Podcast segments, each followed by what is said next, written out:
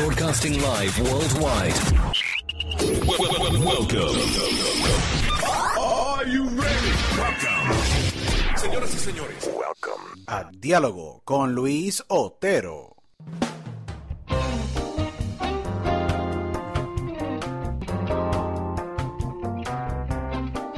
Bueno, muy bienvenidos a esta edición de Diálogo con Luis Otero. Aquí tu host, Luis Otero, agradecido con todos ustedes por eh, sintonizarme a través de vía audio o video alrededor del mundo. Agradecidos con los más de 170 mil oyentes que tenemos en alrededor de todo el mundo, exactamente en Estados Unidos, Centroamérica, Suramérica, España, Islas Canarias. Agradecido con todos ustedes por siempre eh, sintonizarnos. Por favor, síganos en todas las redes sociales, en Instagram, arroba diálogo con Otero, en mi página personal de Luis Otero, TH Luis Otero en Instagram, diálogo con Otero.com. Pueden accesar para escuchar todos los episodios de Diálogo con Otero y de Luis Otero Podcast. Y adicional, pueden escucharnos en más de 20 plataformas digitales. Estamos en iHeartRadio, Tuning Radio App, Stitcher.com, eh, en Apple. Eh, son un sinnúmero y agradecido con todos ustedes y también pueden accesarnos por Spotify eh, si es más fácil para todos ustedes.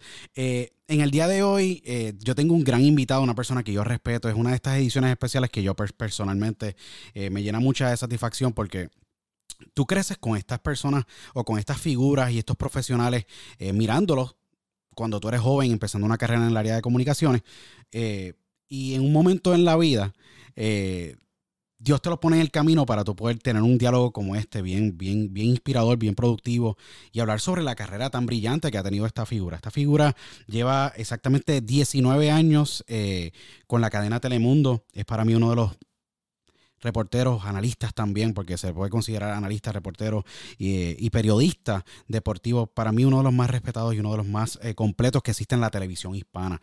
Eh, ha entrevistado más de 175 personalidades del mundo del deporte. Y estamos hablando de, jugadores de NBA, jugadores de, fútbol, jugadores de fútbol americano, eh, beisbolistas. Eh, ha cubierto más de 14 Super Bowls, eh, incluyendo la Copa Mundial, un, sinfín de, eventos mundiales sumamente importantes para mí.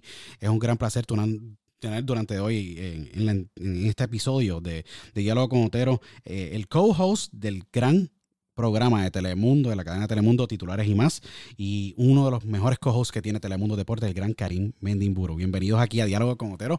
Eh, Karim, eh, un gran placer tenerte durante el día de hoy. Gracias por aceptar nuestra invitación. No, al contrario, Luis, gracias a ti por hacer el enlace para hacer posible esta conversación contigo y te agradezco mucho ese dato de las personalidades que he entrevistado. No tenía idea que eran tantas pero ya estaremos hablando de todo eso y mucho más. Así que gracias por tu tiempo también. No, gracias a ti eh, y mis respetos para ti, Karim. Una carrera brillante, 19 años. Jamás pensaste, me imagino, que ibas a tener esta, esta carrera tan, tan espectacular, eh, brillante, con una consistencia. Yo sé que tú has sido un trabajador y un gran eh, periodista con un pedigrí espectacular 19 años, 19 ¿eh? años en la cadena Telemundo, pensaste que ibas a tener esta aceptación del público y de que la cadena te, te tomara de esta manera tan eh, responsable y tan, tan seria para tener esta carrera tan, tan, increíble. ¿Qué me cuentas de estos 19 años? Empezando por ahí antes de entrar, obviamente, de dónde viene Karim, eh, cómo logra Karim entrar a Telemundo y lograr esta carrera tan brillante, 19 años.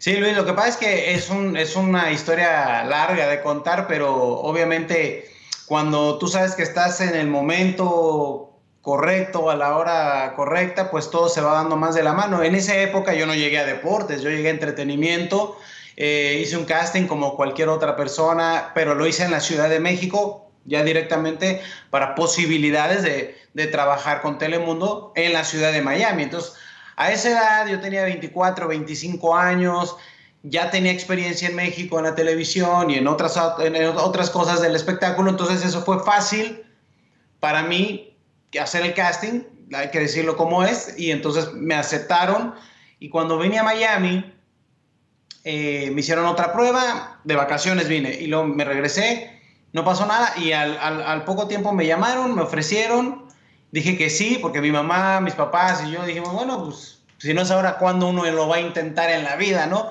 Y hoy en día estamos hablando de que he hecho ya mi vida por acá desde hace muchos años, pero gracias a Dios todo se fue dando de una manera orgánica, natural, divertida. Yo haciendo entretenimiento, haciendo novelas, no novelas de drama ni nada de eso, una serie de jóvenes, algo más, más de acorde a mi edad en esa época, pero los deportes fueron entrando de a poquito y, ya te contaré cómo fue eso, pero así fue que entré a Telemundo, de una manera espontánea a un proyecto nuevo. Eh, chiquito el proyecto y, gracias a Dios todo se dio bien. Creció, ha crecido tu carrera grandemente. Si no me equivoco, ese proyecto fue en el 2001 Chat, creo que fue una serie de televisión donde tú participaste. Eh, y de ahí, me imagino que, y, siempre yo he tenido, yo empecé también mi carrera en deportes y he estado y he evolucionado a través de los años en deportes y, en otras áreas, pero yo creo que es súper interesante porque tú manejas súper bien la parte de entretenimiento, música y poder llevar ese cruce de culturas entre entretenimiento y deportes y haces una mezcla muy bien. No es fácil a pesar de que están dos, los dos lados y pesan del mismo lado. Básicamente van, de, van unidos los dos. Para muchos reporteros y muchos profesionales como tú se le hace difícil hacer esa mezcla, pero tú lo has hecho perfectamente bien y creo que el espacio de titulares y más y un sinnúmero de proyectos más que tienes con la cadena Telemundo eh, se ven sumamente agradables, sumamente amenos, sumamente universales y se te hizo fácil por adaptar y poder crear ese, ese, ese tipo de estilo que has, creado por tantos años a la hora de que entraste a, la cadena Telemundo y poder lograr esa mezcla de los dos, porque yo, para, para mí es sencillo, pero para muchos no tan sencillo poder mezclar dos géneros de televisión, entretenimiento y deporte de una manera tan, tan espectacular. Sí, la verdad que sí, Luis. Se me hizo sencillo por el, por el simple hecho del background que yo ya tenía del deporte. Yo practiqué deporte toda mi vida de chavillo. Desde chiquito jugué fútbol, básquetbol, béisbol, lo que tú me digas con mis amigos yo lo jugué.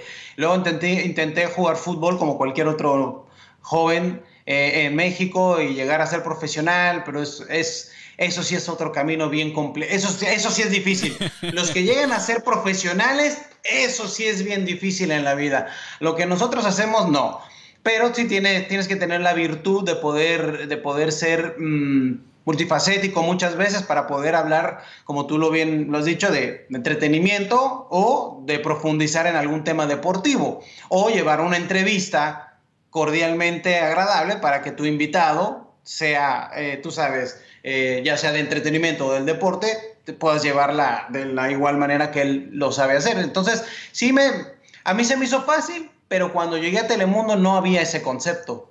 No había una persona que hablara de deportes de una manera casual, relajada. No había alguien que pusiera un, un, un programa de entretenimiento, pero con un conocimiento así como el mío deportivamente hablando. Entonces, en los dos mundos se fue dando todo de una manera, porque cuando yo empecé, también empezaban otras personas en el mundo del entretenimiento. Seguro. Y ahí siguen, en el mundo del entretenimiento.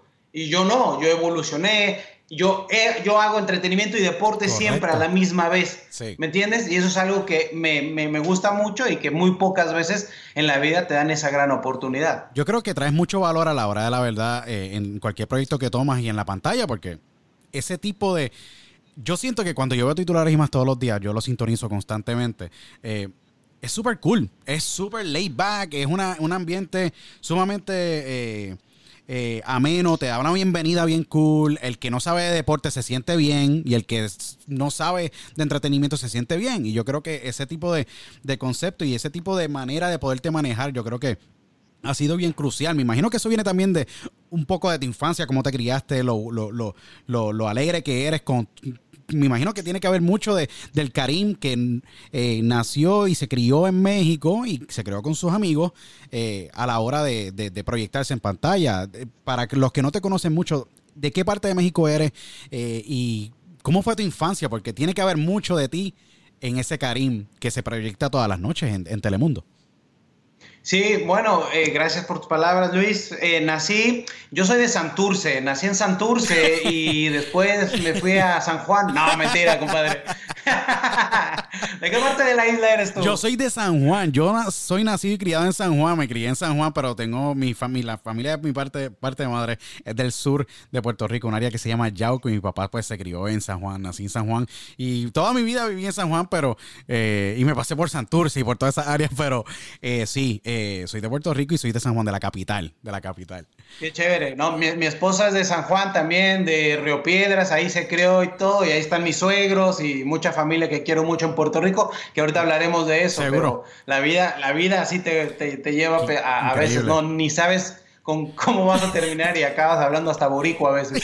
Pero mira, compadre, yo nací en el 1976 en la Ciudad de México, un 8 de mayo, y mi vida en la infancia ya tuvo cambios porque nos mudamos rápidamente al norte de la República Mexicana, a Hermosillo, Sonora. Hermosillo, Sonora. Que es desierto, brother, desierto y que hace frontera con Estados Unidos.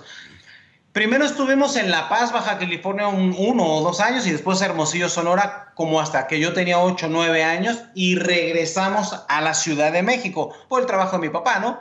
Y ya después ahí, ya de ahí no, no, no nos movimos, pero entonces yo ya tenía como un conocimiento del norte de la República, que eso tiene mucho que ver hoy en día, ya te contaré por qué. Entonces, sin querer queriendo, bueno, una vida normal de niño, jugando deportes, jugando en la calle con mis amigos, normal, nada de, estos niños que empiezan en la televisión y hacen comerciales y películas, nada que ver, nada que ver. Yo quería ser futbolista hasta por ahí de los 13, 12, 13, te das cuenta que quieres jugar fútbol, ¿no? Intenté, estuve en la escuela del América, del, Club América, que me quedaba muy cerca de mi casa. Por eso mi afición tan grande al Club América. Cuando alguien nace cerca del Santiago Bernabéu, le va al Real Madrid de corazón. Si, vives en Cataluña, pues ni modo que le vayas al Valladolid, le vas al Barcelona, ¿no? Entonces por eso yo le voy tanto al América. Nací y crecí cerca del Estadio Azteca y del Club América. Pues me llevaban a los partidos y, y me metían a la escuelita del América y eso empezó a filtrar mi información de fútbol, ¿no?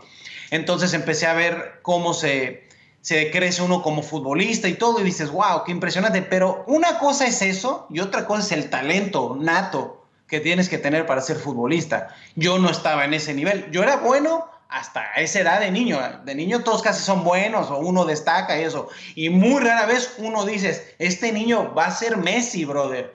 Y eso fue lo que me pasó, ¿no? O sea, yo Después entré a las fuerzas básicas, a las inferiores del Cruz Azul. Ahí sí ya estás en la sub-16, sub-15 y sub-16 entré ahí.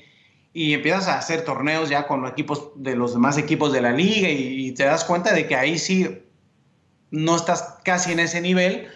Y empiezas a entrar en la escuela también en otra onda y los amigos y, y entonces, como que a esa edad, tú saber razonar que o futbolista o la escuela y tu trabajo, o sea, no. Y en México las cosas luego no te dan, como en nuestros países en Latinoamérica, como para sí, yo, yo escojo lo que quiero hacer. No, muchas veces te orilla la situación financiera y del mundo a, trabajar o ayudar a tus papás, tu familia. Y, y simplemente yo empecé a trabajar desde muy joven en un parque de diversiones en la Ciudad de México que se llamaba Reino Aventura. Hoy en día es Six Flags, pero antes se llamaba Reino Aventura.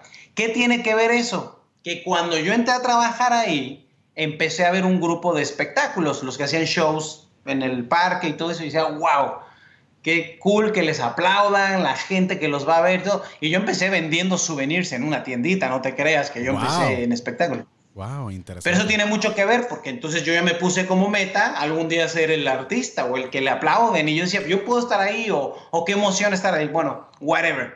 Empiezo a pesar, temporadas trabajando ahí, hasta que entro un día y me dicen, ¿quieres hacer una audición para eso? Y le digo, lo intenté. Pues no me quedé, brother.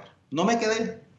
Y seguí con lo mío. Yo ya era supervisor ahí de, de los, las tiendas y no sé qué. Hasta que un día pues, ya tenía muchas amistades adentro y luego volví a hacer el casting, me quedé y de una y estuve muchos años haciendo shows en frente de público, mucha gente de, de, cowboy, de vaquero, así como stunts, peleas en, en un corral vaquero y, y, me caía del techo y rodaba escaleras y, y ese tipo de desarrollo ante el público en vivo, shows todos los fines de semana, uno tras otro, y luego andar, aprender a hacer acrobacias, andar en zancos, malabarear, hacer coreografías de música, sin querer queriendo, es como, fue como una universidad me fui aprendiendo a desarrollar en muchas cosas que no estaban programadas en mi vida, ¿no? Y ahí es donde Karim empieza a tener este contacto con el mundo del entretenimiento, que tú me preguntabas, vamos a, descubrir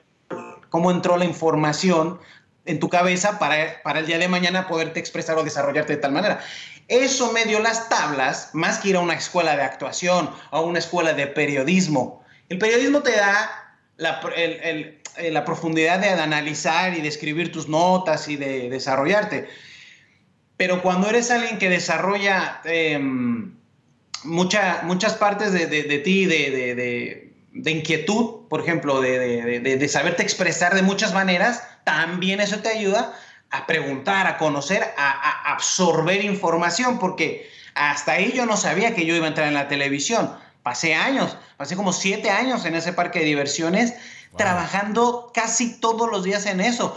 ahí, ahí tuve que la oportunidad de hacer diferentes espectáculos y tuve la oportunidad de trabajar con un, en el delfinario en ese momento. Había delfines y había una ballena que se llamaba Keiko, que es la de la película Free Willy, la misma. Tuve la oportunidad de trabajar ahí y hasta me prepararon para ser entrenador de animales mamíferos marinos, imagínate. Increíble. Pero esas son cosas que una, una, cosa te lleva a la otra, brother. Sí, yo estaba hablando de eso mismo ayer sobre cada, la vida es como un rompecabezas y cada pieza se acomoda y tiene un propósito de ser, cada, cada pieza. Y es bien interesante porque tú entras como manager o como entras trabajando como, como en el área de souvenirs, luego te conviertes en supervisor, haces amistades dentro del crew de, de talento, entras a hacer talento siete años antes de poder ver a un Karim en una pantalla.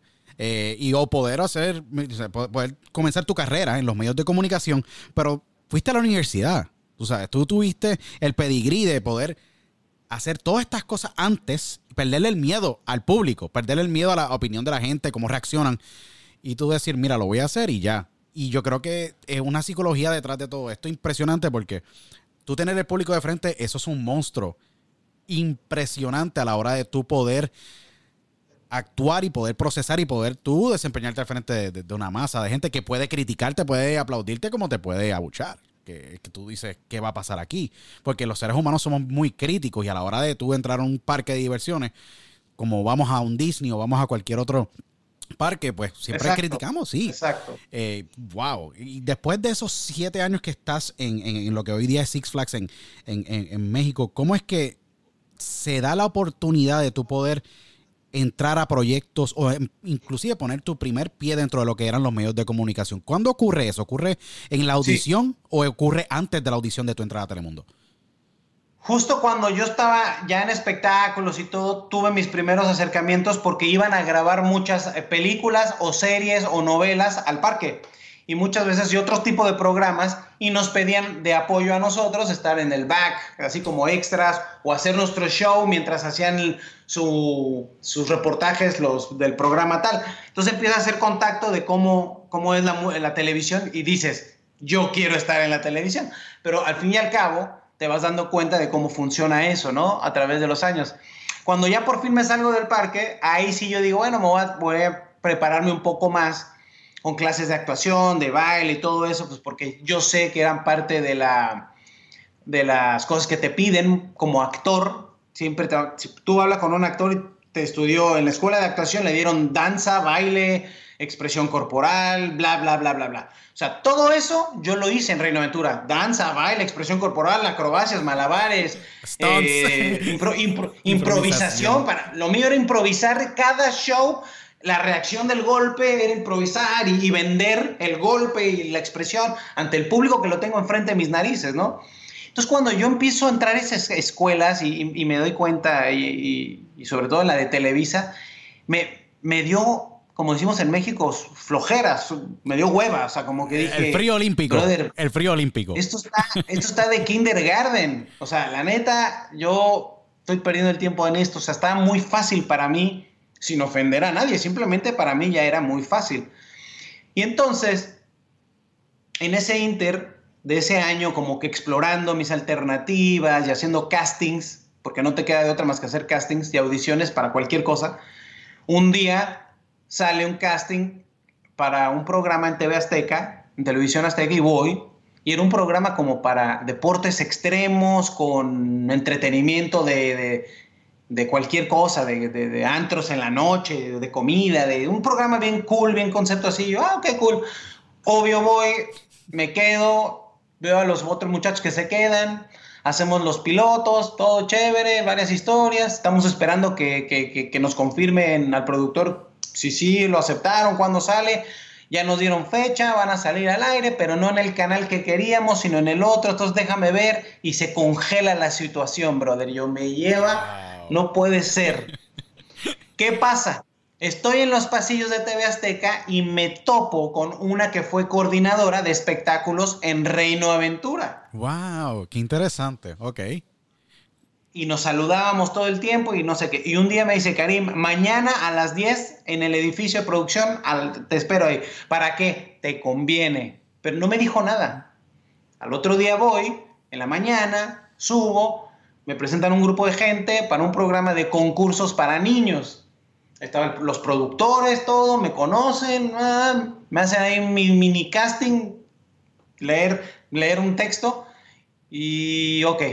Me llaman y me dicen, eh, felicidades, eh, vamos a grabar un piloto contigo la próxima semana. Yo, ¿qué? Sí, sí, un piloto. Y ahí voy todos los días, preparamos el piloto con concursos casi caseros para niños, ¿no?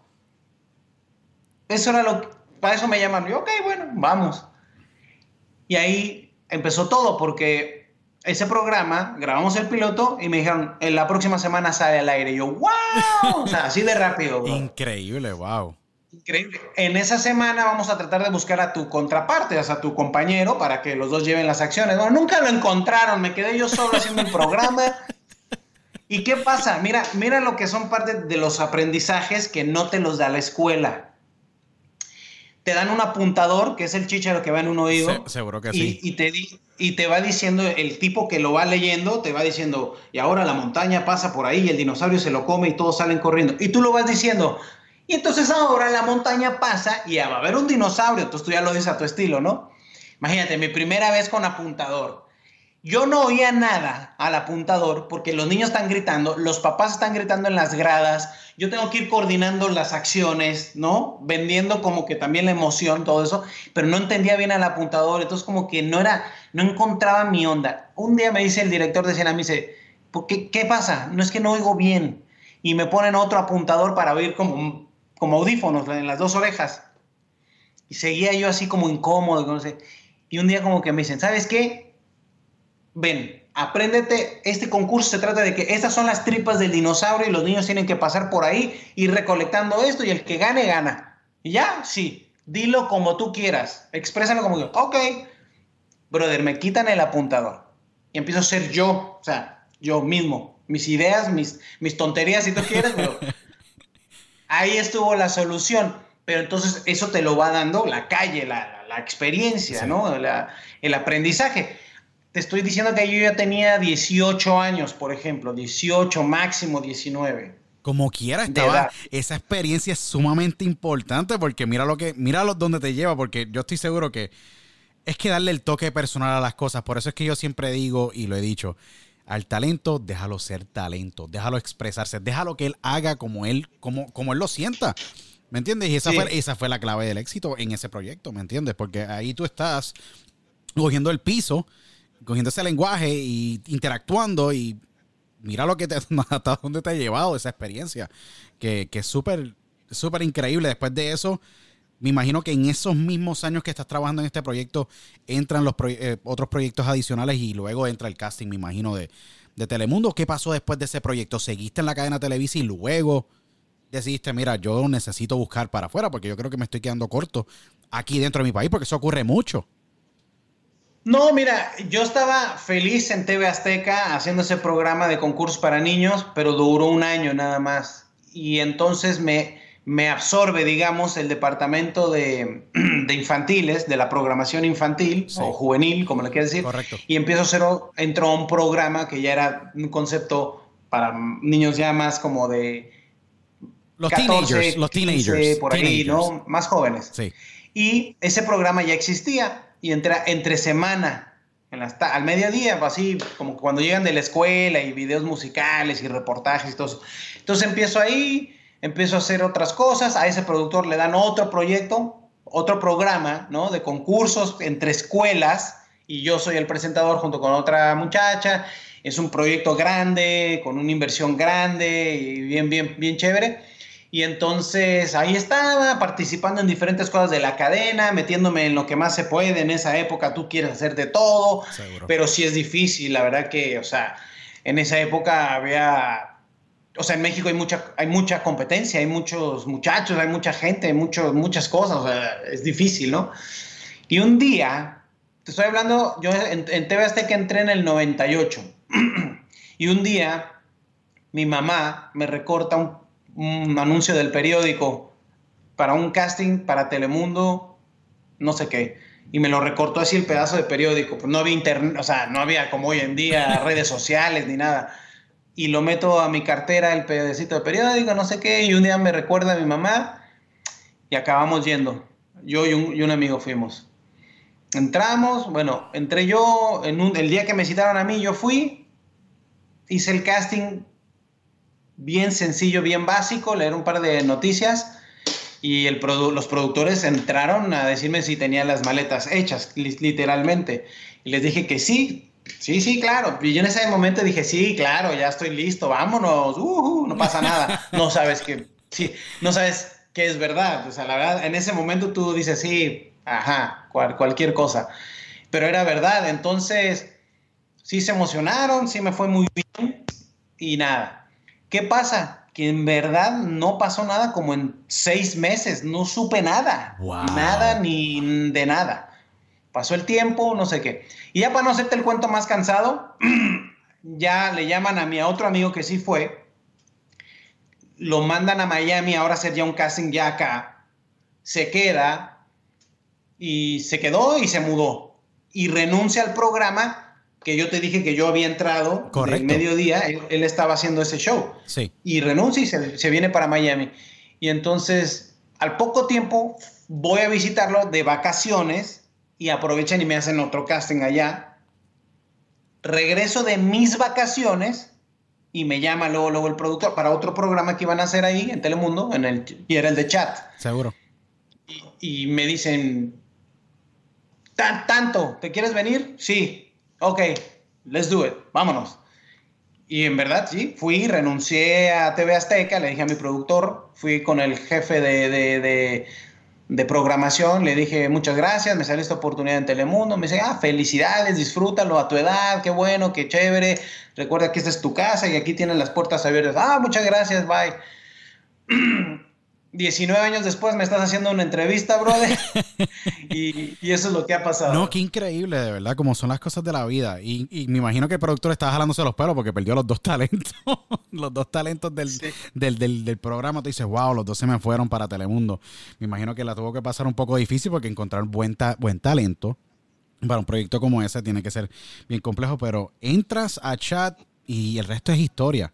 Eh, tengo aquí, por si acaso, para los que están escuchándonos y para los que nos están viendo, más de 175 personalidades desde el mundo de los X Games, la NASCAR, obviamente la WWE, que es uno de, las, de, los, de, mis pasatiempos favoritos, me gusta verlo. Eh, jugadores de la FIFA, jugadores de, de, soccer de México, eh, y España y de casi todas partes del mundo.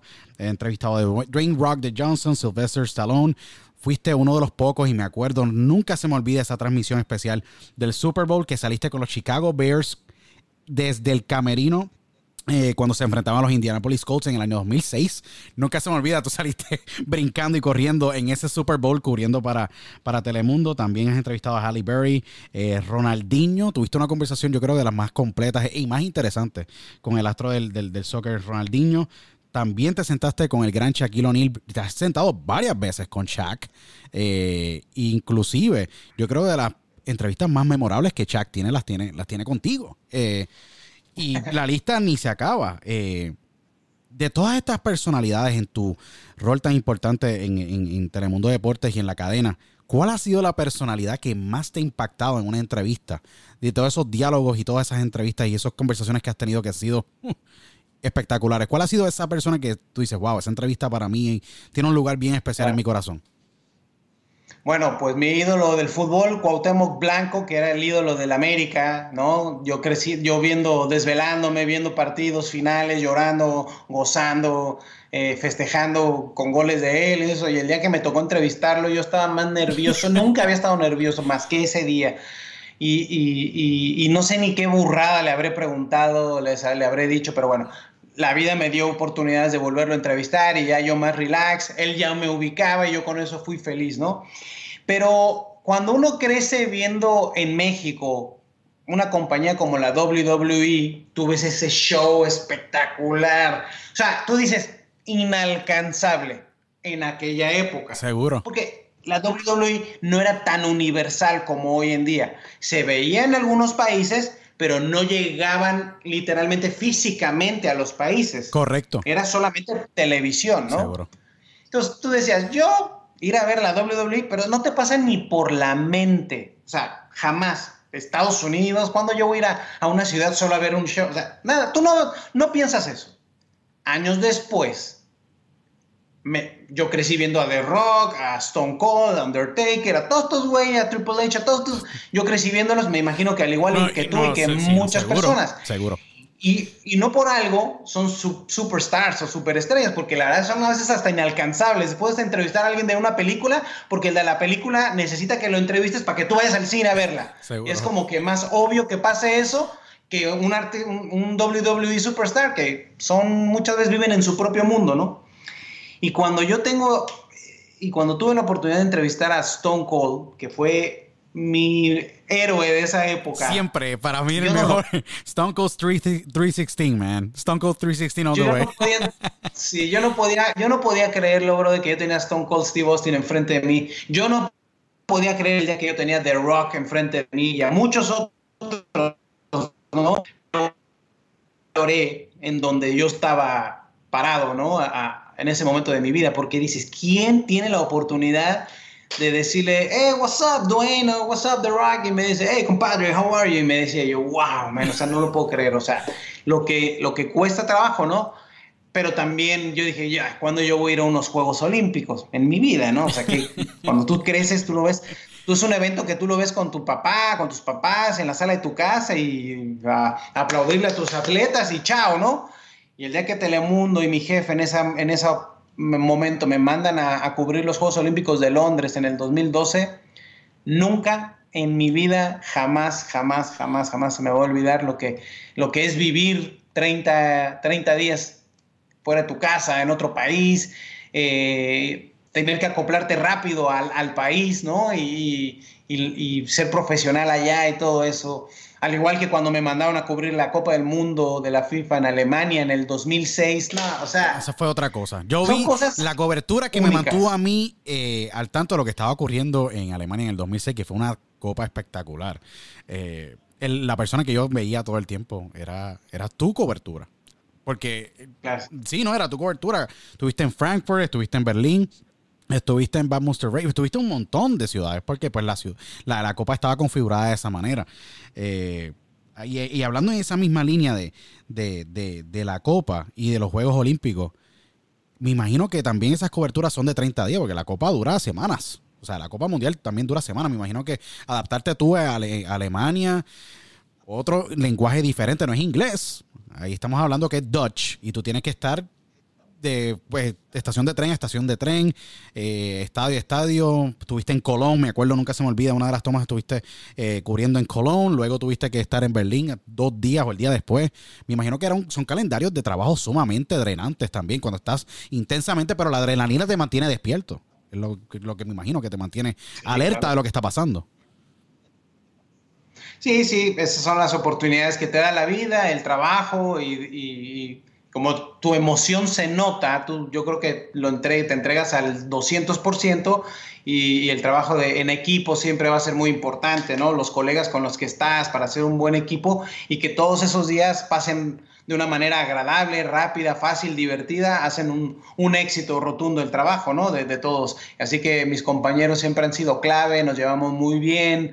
Cuando me toca... Eh, diferentes, eh, eh, ¿cómo se llaman? Eh, tareas o diferentes asignaciones para, para acoplarme, ¿no? Y así ha sido toda la vida, ¿no? Y ahora en Telemundo Deportes, que somos la casa de los Juegos Olímpicos, de la FIFA, de, los, las Copas del Mundo, nos mantiene ocupado con eventos muy grandes y, así se van desarrollando las oportunidades, ¿no? Y en titulares y más ya llevamos 15 años haciendo el programa. Son 15 años haciendo el programa, el programa de, titulares y más. Eh, Karim, eh, hablando un poco de la Copa, estamos viendo lamentablemente unos tiempos sumamente llenos de incertidumbre. Yo creo que el deporte es, es un mal necesario ya se necesita tener más, más, más deportes en televisión. Sé que las grandes ligas, el MLB, está enfrentando un poco de problemas con, los, con los varios peloteros que han sido infectados con el COVID-19. La PGA se está manejando bastante bien. Eh, el boxeo allá en la burbuja del Top Rank, que ustedes también, porque también tú estuviste y eres, has sido corresponsal también para el Boxeo Telemundo, que es para mí una de las mejores series de boxeo que existen en todo el mundo de habla hispana.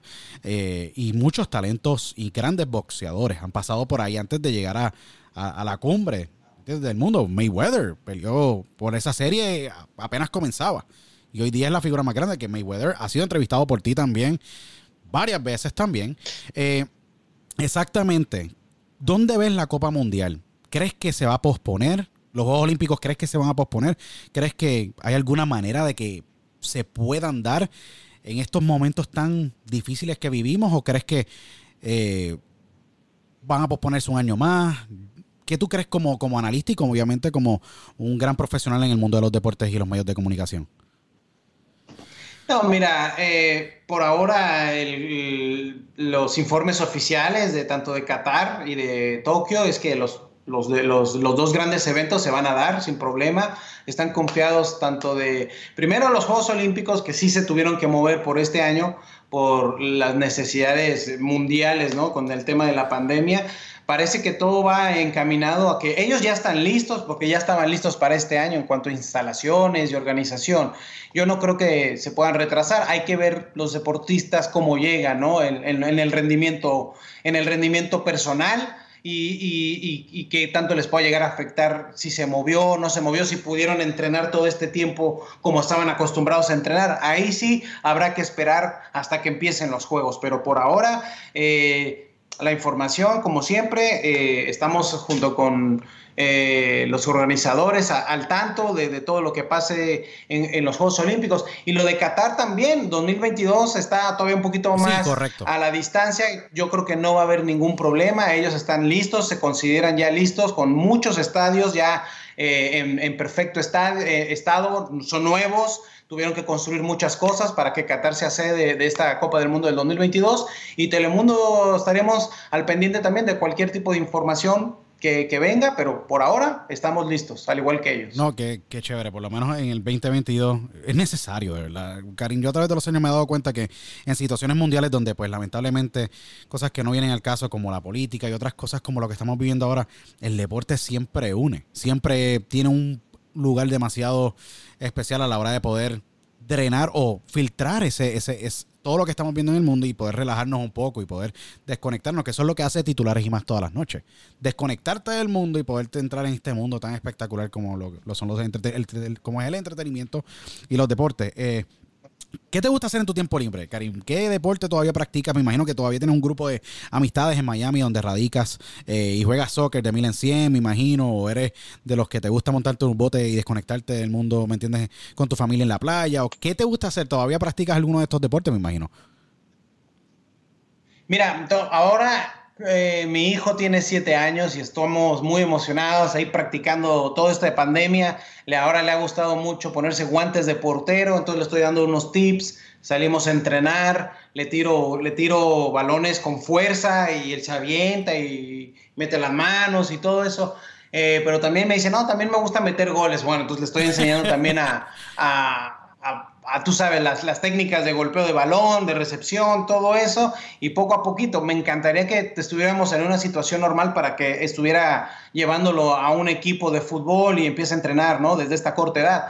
Pero no, no, no es la situación ahorita más primordial, no hay ningún, ningún eh, obviamente, eh, sitio para entrenar ni nada, todo está cerrado por la pandemia, así que eso nos ha atrasado un poquito, pero estoy, estoy aprovechando mucho el tiempo libre con ellos, con mi familia y tratando de, de, manejar la situación física y mentalmente lo más sana posible, salir a hacer ejercicio, corremos, caminamos, andamos en bicicleta, eh, nos cuidamos mucho, ahorita es momento de cuidarnos mucho para no no, no llegar a tener algún riesgo de contagio ni poner en riesgo la salud de nadie más. Pero una vez se normalice todo, pues esperamos entrar otra vez a la, a la normalidad y poder ir a hacer entrenamientos ya a, a canchas, ya, ya a lugares más que uno está acostumbrado, ¿no? Porque la verdad que estar aquí encerrado muchas veces se hace muy pesado, pero en mis ratos libres ahorita es compartir con la familia, nos gusta ver mucho las series de televisión, películas, estar este, conectados con la familia, tú sabes, así como tú y yo ahorita vía Skype, pues con la familia en Puerto Rico, con la familia en México y tratar de comunicarnos. Incluso ayer mi cuñado vive en Japón, nos llamó desde Japón. ¡Wow! ¡Qué interesante! Qué interesante. Japón es un país que ah, yo llevo observándolo por muchos años porque soy fanático de la lucha libre. Muchos no saben, pero yo me vivo por la lucha libre, me encanta. Obviamente soy un fanático de la WWE. Los sábados por la mañana también, cuando me la pierdo los lunes por cualquier X y razón por Telemundo. Eh, y obviamente las entrevistas que tú has hecho históricas a todas esas megas superestrellas que existen de, de la WWE que se transmiten por Telemundo. Karim, ¿cuál es la clave pues, para tener una carrera tan brillante de 19 años con mucho más, obviamente son más de 19 años en el mundo de entretenimiento, pero tener esta consistencia, esta relevancia, hacer una carrera tan, tan linda, tan bien hecha eh, en, el mundo de las comunicaciones, eh, con una compañía como NBC Universal Telemundo, y, poder mantener esta relevancia tanto tiempo. Yo siento que a veces las personalidades no pueden tener más de 10 años, en algunos casos muchos más como, como tú, y no se pueden adaptar a veces a estos cambios. Tú te adaptas y la relevancia nunca se pierde. Karim, yo creo que el público se ha mantenido bien, bien de cerca a ti y se puede ver un Karim que ha cambiado con los tiempos, pero se mantiene con su esencia bien clara y con esa relevancia súper consistente a través del proyecto de titulares y más y mucho más. ¿Cuál es la clave? ¿Hay alguna clave específica o, sale de ti ser tan, tan único a la hora de hacer, de hacer haber hecho esta carrera tan increíble? Sí, Luis, te agradezco mucho tus, tus palabras, tu comentario. Sí, la verdad es que soy yo, o sea, tú le puedes preguntar a mi manager y a Peter y soy igual con él que con mi familia, o sea, bueno, Peter es familia, pero, o sea, con mis amigos yo soy igual, o sea, yo no apago la cámara y soy un, otra persona, yo soy yo, me gustan los videojuegos, me gusta echar relajo, me gusta la música, y en el programa, cuando hay oportunidad, trato de hablar de WWE, que no todo el mundo está enganchado con eso. Y yo sí, entonces yo soy el portavoz oficial de la UFC también, o yo soy cosas que luego esa relevancia pues te hace único porque a lo mejor no soy el tradicional, ¿no? No, no me considero la persona tradicional con, que está eh, para solo hablar de ciertas cosas y yo, yo trato de me gustan mucho las cosas, me gusta mucho, mucho estar informado de las cosas que me gustan, pero a la misma vez son las cosas que, que, están hoy en día. La tecnología me gusta mucho, entonces es normal para mí hablar de tecnología, de videojuegos, y eso es lo que hoy en día nos gusta mucho, ¿no? Estar conectado y saber lo que está pasando. Así que esas cosas del día al día en mi vida las transporto fácilmente a mi trabajo y mi trabajo, gracias a Dios, me da la oportunidad de hablar de lo que me gusta a mí en lo personal. Entonces se combinan las dos cosas, ¿me entiendes? ¿Cómo no? Me dicen, habla, vamos a hablar de, la América, que ganó ayer 4 a 0. Imagínate mi equipo, de, mi, mi, pasión. Entonces, pues aprovecho y los micrófonos y, y me pongo a hablar del, del, América sin problema, o de la NBA, o de cualquier cosa, ¿no? Y así es que lo trato de hacer siendo yo, siendo una persona normal. Una de, esas, de las últimas dos preguntas, obviamente porque tienes un día bien, bien ajetreado y tienes un montón de cosas que hacer hoy, pero quería preguntarte, hacerte las últimas dos preguntas. Sé que Stone Cold fue tu luchador favorito. ¿Quién hubiera sido ese segundo luchador favorito eh, en esa época dorada del Attitude Era de la WWE? ¿Cuál era esa otra segunda, segunda figura que tú dices, Stone Cold fuera de control? ¿Quién era ese segundo que se hubiera llevado ese título? Bueno, pues la contraparte de, Steve, o sea, de Stone Cold, tú sabes, era por, era por, por épocas, ¿no? Pero, eh, pues, tú sabes, Triple H no, Triple creció H. tanto que sí. creció tanto también en esa época y después se consagró en las épocas que vinieron después, que hoy en día es el jefe, el patrón, pues sí, te, te, te, te da una impresión. Pero lo que ha hecho The Rock, o sea, simplemente lo que era The Rock antes y lo que es hoy, tú dices, no lo puedo creer. Y lo he tenido que entrevistar para algunas películas y, y la verdad es impresionante y, y, él sabe lo que yo sé, que muchos de los que lo entrevistan no saben, o sea, ¿me entendiste? seguro, seguro. Él se da cuenta del background que yo tengo, de su conocimiento y eso le, le, le, le da mucha emoción también, no te creas, le, gusta eso. Entonces, de esa época de la WWE son, son, son gente que dejó huella en nosotros, en nuestra generación. Y hoy en día, bueno, hace, hace un par de años hice muy buena amistad con Alberto del Río, el patrón. Seguro. Eh, y entonces también de repente él se hizo campeón del mundial ahí en la WWE, y se hizo amigo mío y, y yo podía tener una relación con alguien, con una superestrella de ahí, mexicano, o sea, yo no lo podía creer, brother. O sea, yo no podía creer que me pasaba backstage y me presentaba a Randy Orton, me presentaba a este, al otro, y yo embobado, o sea, lo trataba de disfrazar, ¿no? Seguro. De que yo estaba súper cool, ah, ¿cómo estás? Sí, güey. Me dice, me dice Randy Orton, hey, ¿are you a wrestler? Que si yo era luchador. Y le digo, no, no, brother. Le digo, look at my size, mira mi tamaño, compadre. Y se, y se rió el güey. Sí. Pero esas son cosas únicas que te pasan en la vida, ¿me entiendes? No, seguro. Y, y Alberto viene de un pedigrí increíble, eh, obviamente, Sí. de una familia luchística, de su gran, eh, el, el gran dos caras. El gran dos caras, dos caras junior. eh, y bien interesante porque rompió la, la tradición de perder la máscara en un máscara contra máscara eh, Sí. en México. Decide pues quitarse la máscara, algo que ante el código Y su Cultural, tío, seguro. y su tío Mil Máscaras. Máscaras, seguro. El hermano de Dos Caras. Sí. Entonces, él tiene una tradición de un grupo sanguíneo luchístico impresionante. Y él se llevaba muy bien con los eh, hijos de Carlito Colón, Seguro. con Primo, con, Con Carlito Caribbean Cool, con Carlito y con Caribbean Cool, Primo, y Primo. con Épico, y con Sí. todos ellos se llevaba súper bien. Me los presentó. Yo jangué con ellos, yo estaba echando relajo con ellos.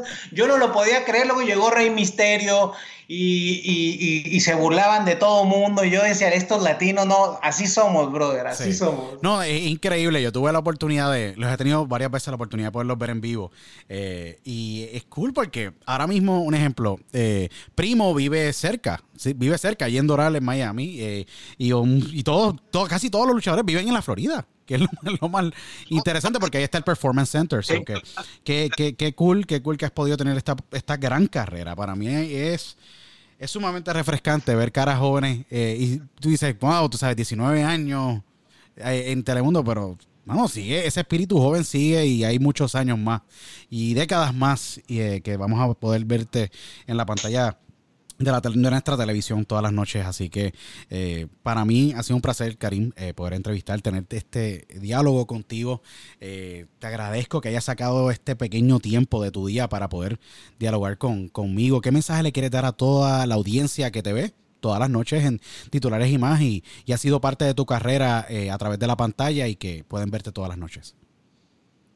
Muchas gracias, Luis. No, sí, que sigan conectados con nosotros, titulares y más, aunque todos los días de lunes a domingo pasa a la medianoche por Telemundo, estamos en las redes sociales, ¿no? Con, con todo lo que pasa en el programa, tenemos segmentos exclusivos. Haz de cuenta, como esta conversación, tenemos el TYM Plus, que es nuestro video podcast. Ana y yo estamos ahí y no tenemos comerciales. Ahí hablamos más largo y tendido de, algún tema futbolístico o del deporte. Y, y la invitación es esa, que sigan conectados, ya que hoy en día no soltamos los celulares y estamos viendo los Instagrams y todos los likes y todas esas cosas. Bueno, pues ahí está titulares y más también con lo último del deporte y que les agradezco su compañía todas las noches. Y a ti, Luis, te agradezco mucho tu tiempo también, que hayas tenido el detalle de, llamarme para preguntarme acerca de mis inicios, de mi carrera, de mi trayectoria y que te hayas expresado tan bonito de mi persona. Te, te doy un fuerte abrazo. Eh, mándale esta copia a mi jefe para que vea que hay gente que también le gusta mi trabajo y que y que ya me voy porque tengo ganas de una alcapurria. No, seguro, una alcapurria de esas de piñones allá en Puerto Rico, esas bien ah, No, las de piñones son las mejores, brother. Sí, no, de verdad que las sí. Mejores. De verdad que sí. Eh, Karim, eh, todo el mundo te puedes encontrar en las redes sociales. Vayan y busquen a Karim Mendimburo eh, TV en Facebook, Karim Mendimburo en Instagram. Todas las redes sociales sigan a Karim. el contenido de Karim está espectacular. síganlo. Y obviamente, eh, sintonicen a Karim todas las noches en titulares y más en Telemundo. Eh, Karim, un gran placer. Esta es tu casa cuando te dé la gana, como decimos los boricuas. Puedes venir aquí y obviamente podemos hablar de lo que sea. Eh, y espero que no sea la última vez que tengamos te tengamos aquí. Espero tenerte muchas veces más y agradecido nuevamente por, tu tiempo. Mucho éxito durante el día de hoy. Y para todos los que escuchan, sigan a Karim y agradecidos con toda la sintonía de ustedes. Eh, síganos en las redes sociales de Diálogo con Otero y nos vemos en la próxima edición de Diálogo con Luis Otero. Hasta entonces, chao.